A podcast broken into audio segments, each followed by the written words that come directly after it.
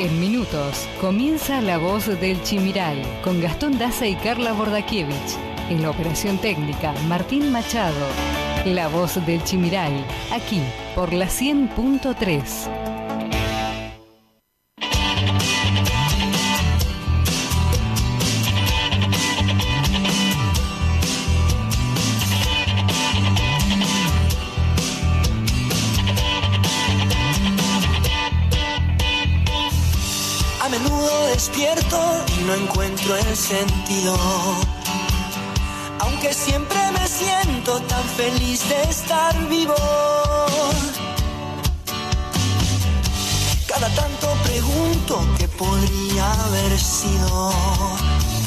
Si tomaba otro rumbo y hacia otro destino. A veces tengo miedo de encontrarme solo y desnudo frente al espejo ponerme sincero en voz alta,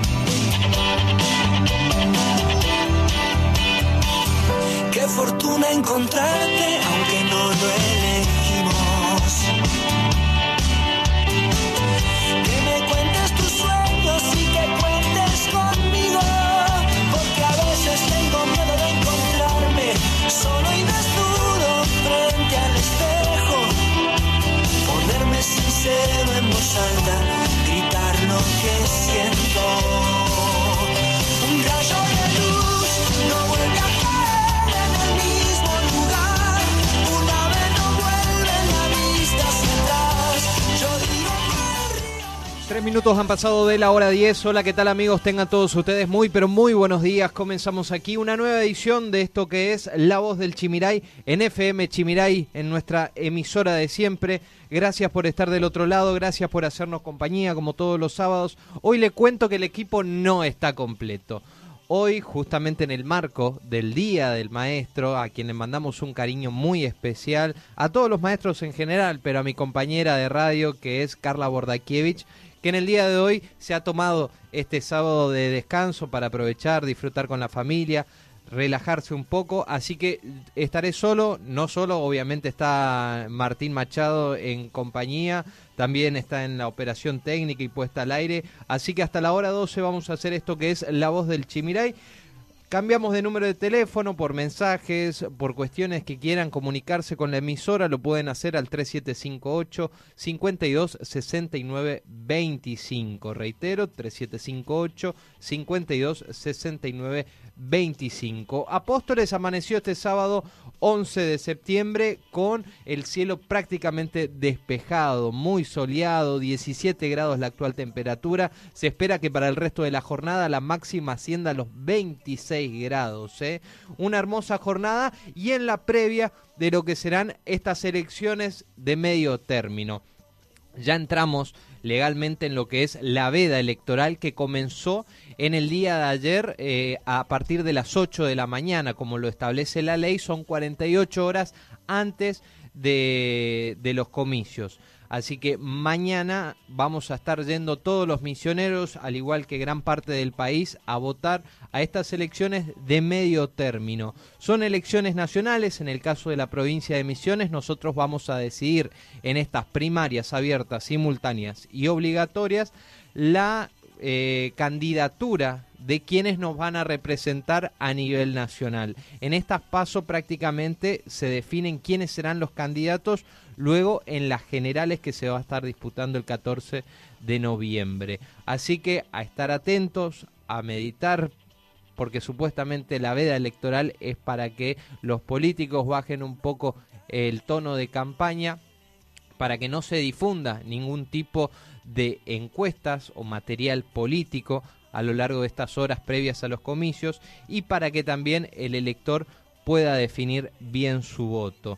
Así que de todas estas cuestiones vamos a estar hablando hoy, obviamente en el marco de lo que es eh, la veda y respetando la veda electoral que eh, aparentemente rige solo para los medios de comunicación, es algo insólito, ¿no? Eh, porque si bien no se pueden hacer actos proselitistas, tampoco se puede difundir en los medios de comunicación spot publicitarios, números de encuestas o influenciar de cierta manera el voto.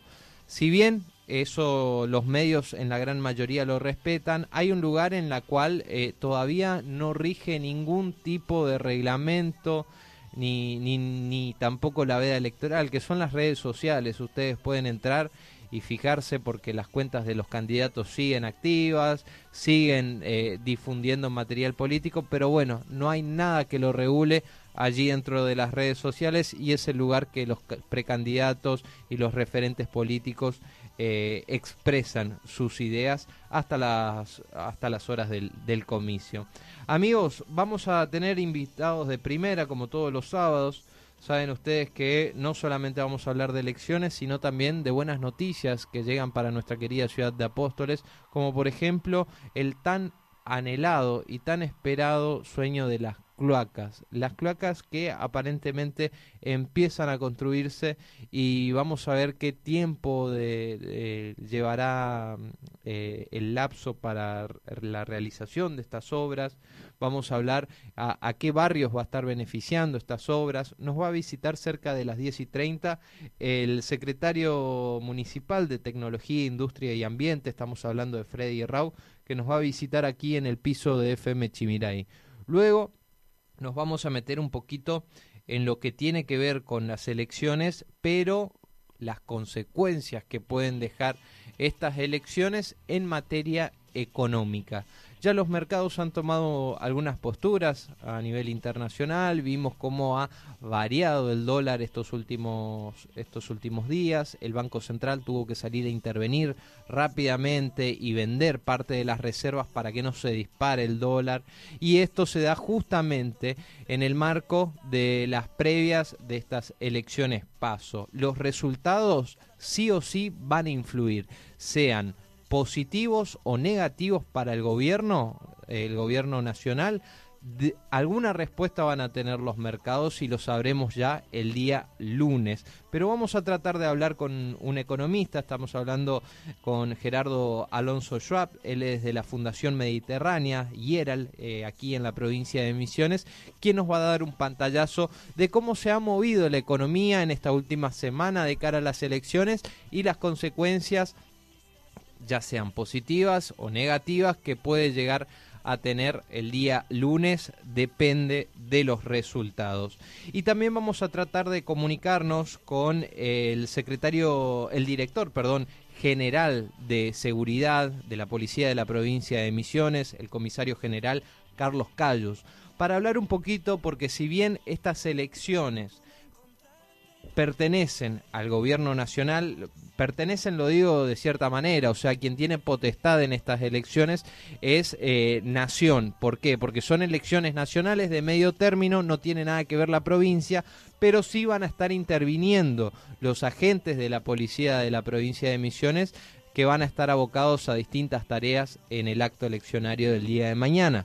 Entonces, ¿qué, qué van a estar eh, controlando o a qué tareas se van a abocar los efectivos de la policía. Vamos a hablar, con el comisario general Carlos Calus para que nos explique un poquito cuál será el procedimiento de la policía de misiones, teniendo en cuenta que va a trabajar en conjunto con quien tiene jurisprudencia en estas elecciones, que son las fuerzas federales. Por ende, el ejército, la prefectura que va a estar eh, trabajando también eh, en las distintas en las distintas escuelas eh, y gendarmería claro que sí. El pasado lunes ha comenzado la distribución de lo que es el material electoral que llegaba a cada localidad. Y en el día de hoy sábado desde cada municipio ya se empieza a desplegar también el material electoral a las distintas escuelas, a los distintos establecimientos donde quedará en custodia justamente del ejército argentino. Así que de estas cuestiones y todo vamos a hablar. Lo que sí, como siempre, como siempre decimos, antes de las elecciones, a tomar conciencia, a pensar muy bien quiénes van a, quién, quién queremos que nos represente en el Congreso Nacional. En este caso, los misioneros vamos a tener la oportunidad de elegir tres figuras, tres eh, diputados nacionales que van a ir al Congreso Nacional a legislar justamente leyes que puedan beneficiar, por ejemplo, a los misioneros y en general leyes eh, eh, federales que sin duda comprende a todo el territorio nacional. Así que a tener en cuenta más o menos lo que han sido las propuestas de los candidatos. Nosotros en la radio hemos hablado mucho con ellos, hemos hablado con distintos candidatos, los hemos escuchado, hemos conocido sus propuestas, conocido también de dónde vienen, si vienen del sector eh, privado, si siempre estuvieron trabajando para el Estado. Esto también, porque después hagamos eh, un mea culpa. Después siempre nos preguntamos cómo llegan, quién lo votó a este, eh, qué mal, no, nos lamentamos con las cosas que están pasando, pero tengamos en cuenta que el poder y la decisión y la última palabra la tenemos nosotros, los electores. Así que mucha conciencia, mucha cabeza en el día de hoy y mañana a elegir bien a nuestros representantes, queridos amigos. En minutos hacemos el repaso de lo que fue eh, la semana en materia informativa, el COVID cómo se ha comportado. Los casos, según los números oficiales, están bajando. Así que en minutos todo esto y después nos metemos de lleno con los entrevistados. Reiteramos 3758 52 69 25. Esperamos tu mensaje.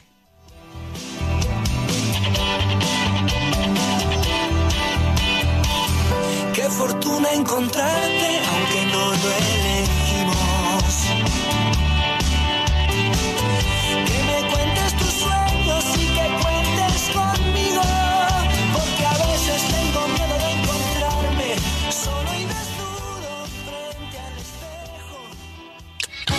Estás escuchando La Voz del Chimiray, aquí, en la 100.3. En la 100.3.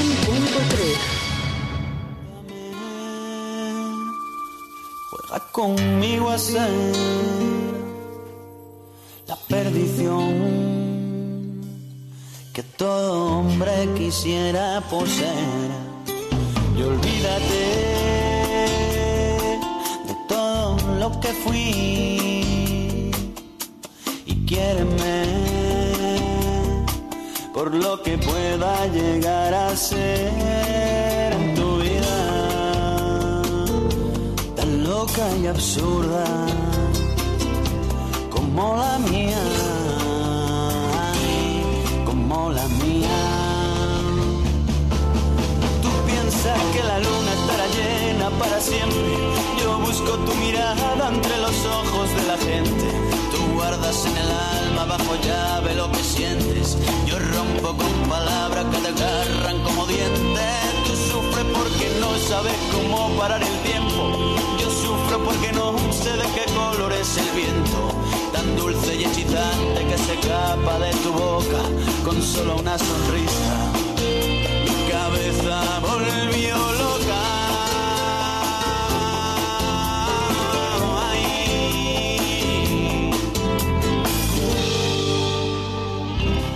Bien, 14 minutos nos separan de la hora 10 de la mañana, 17 grados se mantiene la temperatura con un cielo prácticamente despejado, cielo soleado en la capital nacional e internacional de la yerba mate. Vamos a repasar un poquito, amigos, lo que ha sido en materia informativa. Obviamente hubo mucha actividad política durante esta semana y cierres de campaña. Reitero, estamos en veda electoral, no se puede difundir material político, así que vamos a estar respetando esta veda electoral y vamos a hablar de las noticias fuera del ámbito político, sí electoral, pero fuera del ámbito político y que, que comprenden y que han trazado a lo largo de esta semana. Nos remontamos prácticamente al inicio de semana donde se conoció que se duplicó la población de yaguaretés y ahora hay 117 ejemplares en Misiones. No estamos hablando del billete. ¿eh? Desde el Ministerio de Ecología de Misiones aseguran que se duplicó la cantidad de yaguaretés en la provincia como consecuencia de los corredores biológicos y otras medidas que se están tomando para favorecer a su reproducción. Desde la cartera explicaron que va mejorando la cantidad de ejemplares que tiene nuestra provincia. La Las medidas que se fueron tomando, como la implementación de corredores biológicos y nuevas reservas, permitieron que el jaguarete pueda caminar libremente y era una especie que estaba corriendo peligro de extinción y a medida de que se toman medidas justamente, valga la redundancia, desde el gobierno provincial y también por parte de los misioneros podemos preservar este animal tan característico y hermoso que tenemos en nuestra querida tierra colorada. Hablamos de yerba mate y te cuento que la industria mejoró su propuesta, pero eh, todavía ha quedado en stand-by las chances para cerrar un acuerdo definitivo en cuanto a precios en el Instituto Nacional de la Yerba Mate. El cuarto intermedio entre los actores de toda la cadena productiva fue programado para el 13 de septiembre, estamos hablando del día lunes. El director del Instituto Nacional de la Yerba Mate eh, manifestó que esta vez recibieron por parte de la industria una oferta un poquito más razonable, pero aún sigue alejada de los 50 pesos con 52 centavos que aspiran los productores. Veremos qué pasa el próximo lunes en torno a la discusión por el nuevo precio de la yerba mate. También hablamos del contrabando, porque recuerdan ustedes la semana pasada hablábamos del contrabando de pollo que se enviaba desde la Argentina a Paraguay. Bueno, ¿qué pasa ahora? Paraguayos están denunciando que también se están contrabandeando huevos argentinos ilegales. No solamente los avicultores paraguayos se quejaron por el contrabando de los productos argentinos desde El Dorado y otros puntos de frontera con el país vecino, sino que ahora también los productores de huevo que dicen encontrarse prácticamente en una situación desesperante.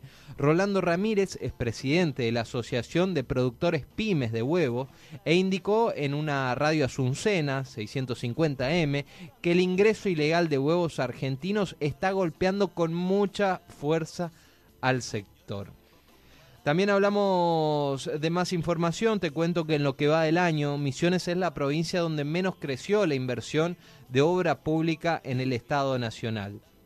El politólogo Alejandro Pegoraro señaló que si bien el gobierno nacional incrementó las inversiones en obras públicas a las provincias en un 200% respecto al año pasado, algunos distritos se vieron más beneficiados que otros.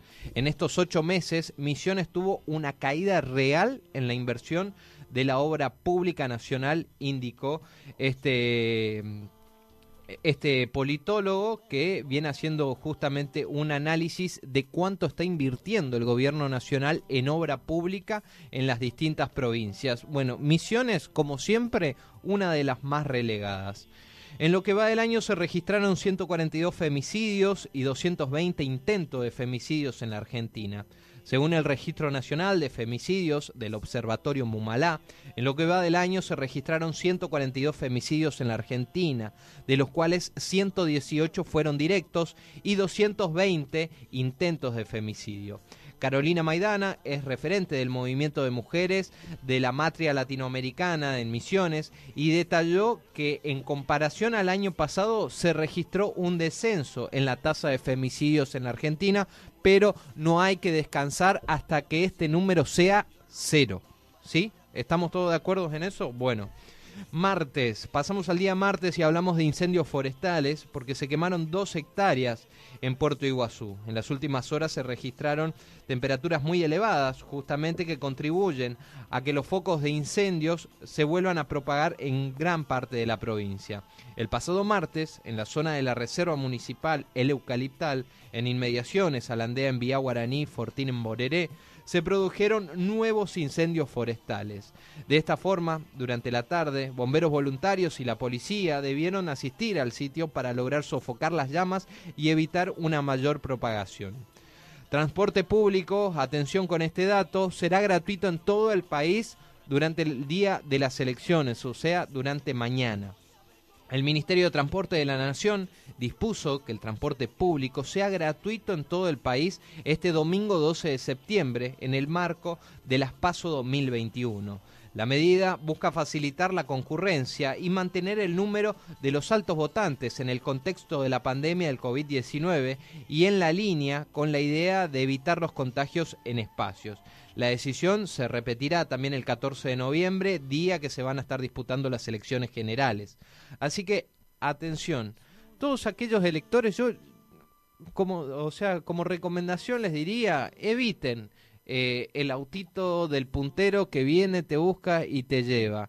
Tómense el colectivo que va a ser gratis, vayan a sufragar, le dejará quizás a una cuadra de distancia un poco más lejos, pero traten de evitar subirse a los autos, a las traffic, porque allí es donde no se respetan los protocolos, va uno encima al lado del otro y se pueden propagar de manera más rápida los contagios. Por eso en un transporte público con vidrios abiertos mm, hay mayor distancia, hay mayor espacio, así que aprovechen que es gratuito y vayan, elijan este medio eh, como para dirigirse a las escuelas, ¿sí? Bueno, no sé si llegamos a los 6.000 trabajadores de la construcción en Misiones. ¿Quién dijo esto? El titular de la UOCRA Misiones, Héctor Vallejos, que confirmó que el desempleo en el sector se siente en varios aspectos, pero opinó que la provincia no escapa al contexto nacional. La crisis económica, propiciada por las medidas del gobierno frente a la pandemia del coronavirus COVID-19, impactó negativamente en el en el empleo formal en el sector de la construcción, donde según el secretario general de la UOCRA Misiones, Héctor Vallejos, se perdieron cerca de unos 200.000 puestos de trabajo entre 2019 y 2020 y aún no se recuperó el nivel de la actividad previo al brote viral y las medidas de confinamiento, ¿no? Actualmente aseguran que no saben si llegan a 6.000 los trabajadores de la construcción en la provincia. Recordemos que la construcción no solamente en Misiones, eh, a nivel federal es uno de los motores que más mueve el trabajo registrado. Imagínense cómo estamos. Bueno, en este caso desde Nación señalaron que aún no hay fecha definitiva para la reapertura del puente Tancredo Neves otro cachetazo a la provincia de Misiones por parte de Nación. Las expectativas e ilusiones que empezaban a dar lugar justamente finalmente terminaron en una decepción y todo comienza a indicar que el sector comercial específicamente de Puerto Iguazú deberá seguir esperando para poner eh, para poder reactivar lo que es el sector turístico eh, y recordemos que es un mayor motor económico allí en la zona norte es el turismo extranjero, es quienes ingresan a través del puente internacional Tancredo Neves y, a través del aeropuerto internacional allí en Foz de Iguazú. Esto finalmente, después de que el gobierno nacional eh, dijera que estaban analizando las medidas, analizando los protocolos, mientras tanto el sector económico de Puerto Iguazú se estaba preparando, porque recordemos que han pasado tiempos eh, desesperantes en materia económica, con alguna ayuda, con algún subsidio, sí, quizás del Estado provincial, del Estado nacional, pero no, no se compara con el movimiento que generaba justamente el turismo extranjero. El pasado miércoles, el secretario de la Calidad de Salud de Nación, Arnaldo Medina, estuvo en Iguazú para una serie de actividades y confirmó finalmente que el gobierno de Alberto Fernández aún no analiza reabrir el puente Tancredo Neves para el ingreso de turistas internacionales. Habrá que esperar nomás lamentablemente. ¿eh? Eh, hablamos del día jueves, enojo y frustración en Puerto Iguazú por esta falsa reapertura del puente con Brasil. La noticia de la suspensión de la reapertura del puente Tancredo Neves con Brasil en Puerto Iguazú provocó una reacción en los sectores ligados a la actividad turística y al gobierno provincial. Aparentemente todo estaba listo y tenía como el día D, el lunes 6, o sea, el lunes pasado, el lunes 6 de septiembre, pero llegada la fecha y en medio de un mar de expectativas, Nación recalculó y anunció que dejaba la medida en stand-by hasta nuevo aviso. En Puerto Iguazú todo estaba listo para el tan esperado reencuentro con su vecina ciudad, Foz de Iguazú, después de más de un año y seis meses. La reapertura consistía en un corredor turístico seguro que también iba a habilitar otros puntos fronterizos con Iguazú y con Chile. Pero todo esto se cayó. Finalmente se cayó después de que apareciera este funcionario nacional aquí por la Tierra Colorada y asegurara que el gobierno nacional deja en stand-by las aperturas de frontera. Mientras tanto, el sector económico, el sector productivo, el sector que vive del turismo va a tener que esperar, lamentablemente. Si un año y seis meses fueron mucho, bueno, el gobierno nacional les dice hagan un esfuercito más y esperen un poquito más. Bien. Bueno, eh, hablamos, eh, seguimos justamente en el día jueves y tenemos que hablar de la albiceleste. claro que sí, y con un lío Messi que brilló con tres goles y de esta manera Argentina superó a Bolivia en las eliminatorias sudamericanas. La selección argentina vivió una noche mágica el pasado jueves para festejar la coronación de la Copa América y se impuso por 3 a 0 ante Bolivia. ¿Con tres goles de quién? Sí, de Lío Messi en condición de local por la décima fecha de las eliminatorias rumbo al Mundial Qatar 2022. Ya estamos encima, eh, prácticamente. Cerrando 2021 y ya tenemos Mundial nuevamente el próximo año. Pasamos al día de ayer. Te cuento, arrancó la veda electoral. ¿Qué se puede hacer y qué pueden hacer también los precandidatos y cómo usar las redes? El Código Nacional Electoral establece una serie de prohibiciones en las 48 horas previas a los comicios. La veda electoral, que entre otras prohibiciones establece a los candidatos que no se puedan realizar actividades de, campaña, comenzó ayer, viernes, en todo el país de cara a las primarias abiertas simultáneas y obligatorias, las PASO que se van a estar disputando mañana, domingo. De acuerdo al artículo 64 bis del Código Nacional Electoral, la campaña electoral finaliza 48 horas antes del inicio de los comicios, es decir, este viernes a las 8 de la mañana. Eh, en un apartado, el número 71 de esta norma, establece que dentro de las prohibiciones que establece la veda electoral está la de realizar actos públicos de proselitismo y publicar o difundir encuestas y sondeos preelectorales, desde 48 horas antes de la iniciativa de los comicios hasta que cierren los mismos, que será eh, eh, después de las 18 horas de mañana, cuando finalicen. Recuerden este dato también, porque por ahí algunos se quedaron con la elección provincial de, de junio pasado. No, no va a ser hasta las 19 horas eh, estos comicios, ¿eh? Abren las puertas de los establecimientos a las 8 de la mañana y cierran a las 18 horas. Tendrán una franja horaria a partir de las 10 de la mañana hasta la hora 12 o 13 si no me equivoco, aquellos adultos mayores o personas con algún tipo de discapacidad como así también mujeres embarazadas que tendrán prioridad en esa hora. No significa que si vos vas a esa hora no podés entrar, ¿sí? Significa que aquellas personas, adultos mayores, personas con discapacidad o mujeres embarazadas tendrán prioridad en ese horario, ¿sí? También te cuento que el registro de las personas estará abierto para retirar el DNI durante el fin de semana. Este es otro tema porque hay muchos misioneros que todavía no han retirado los DNI.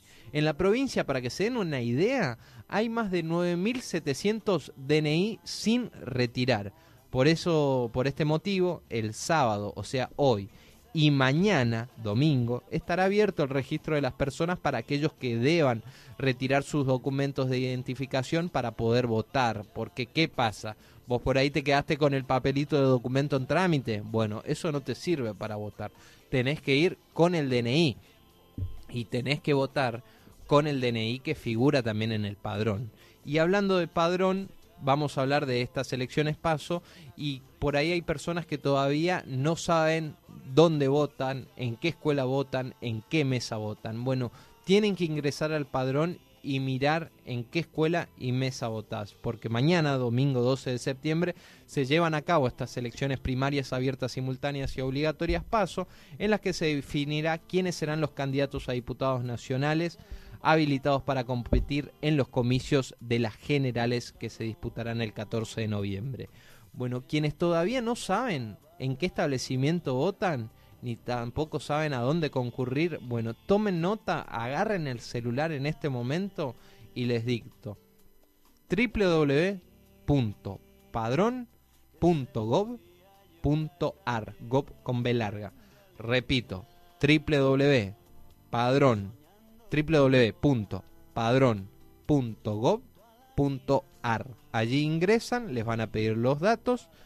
En la página ponen buscar y ahí les va a saltar número de mesa y escuela en la que votan, ¿sí? Aquellos que todavía no saben. Bueno, Ahora recordemos eh, en qué día estamos, ¿no? 11 de septiembre. 11 de septiembre tenemos que recordar eh, lo que pasaba un 11 de septiembre del 2001.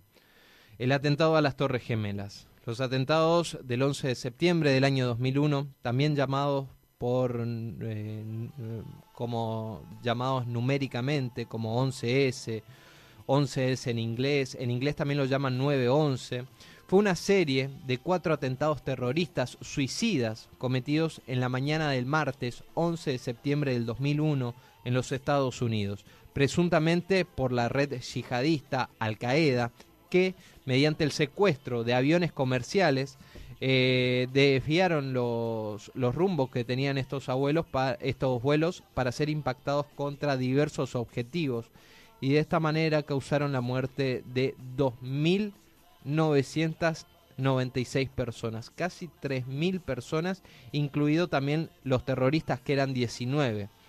La desaparición de 24 víctimas, como así también más de 25.000 heridos como consecuencia de estos atentados, muchos de ellos con lesiones permanentes. A su vez, se registró la destrucción de un complejo de los edificios del World Trade Center, más notablemente conocido como las Torres Gemelas de Nueva York, y también graves daños en edificios como por ejemplo el Pentágono y la sede del Departamento de Defensa, de, que es la sede del Departamento de Defensa de los Estados Unidos.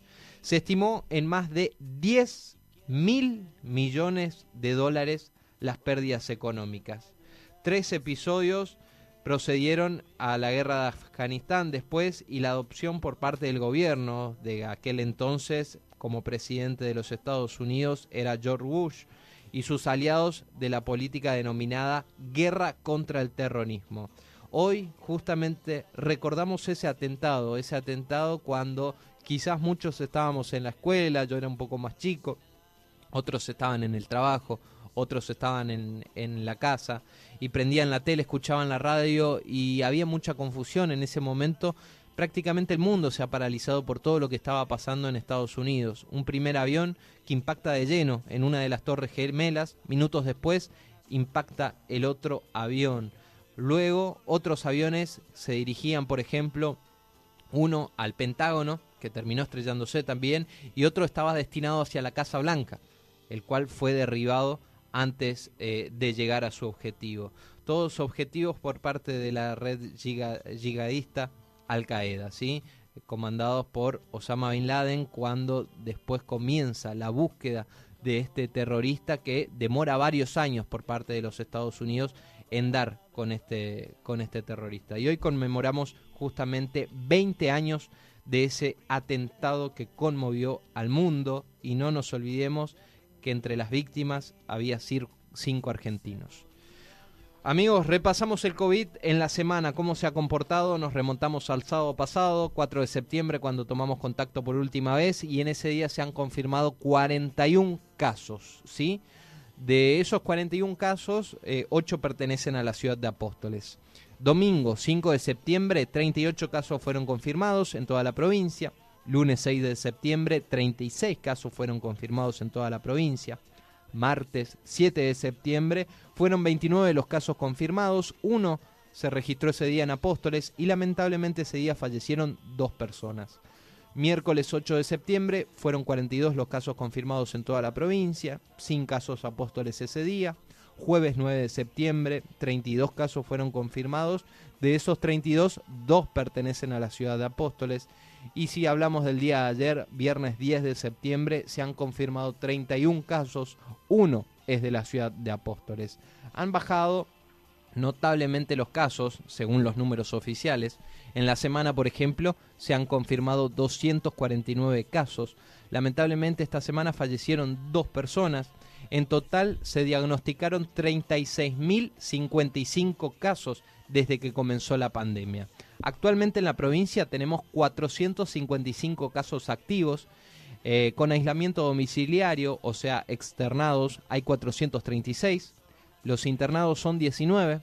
Recuperados hasta el momento 34.904 y fallecidos 696. Estas fueron las noticias más relevantes de la semana. Estas fueron las noticias más relevantes de la semana. Todo lo que pasará y tenés que saber pasa por aquí. La voz del Chimiray. La voz del Chimiray.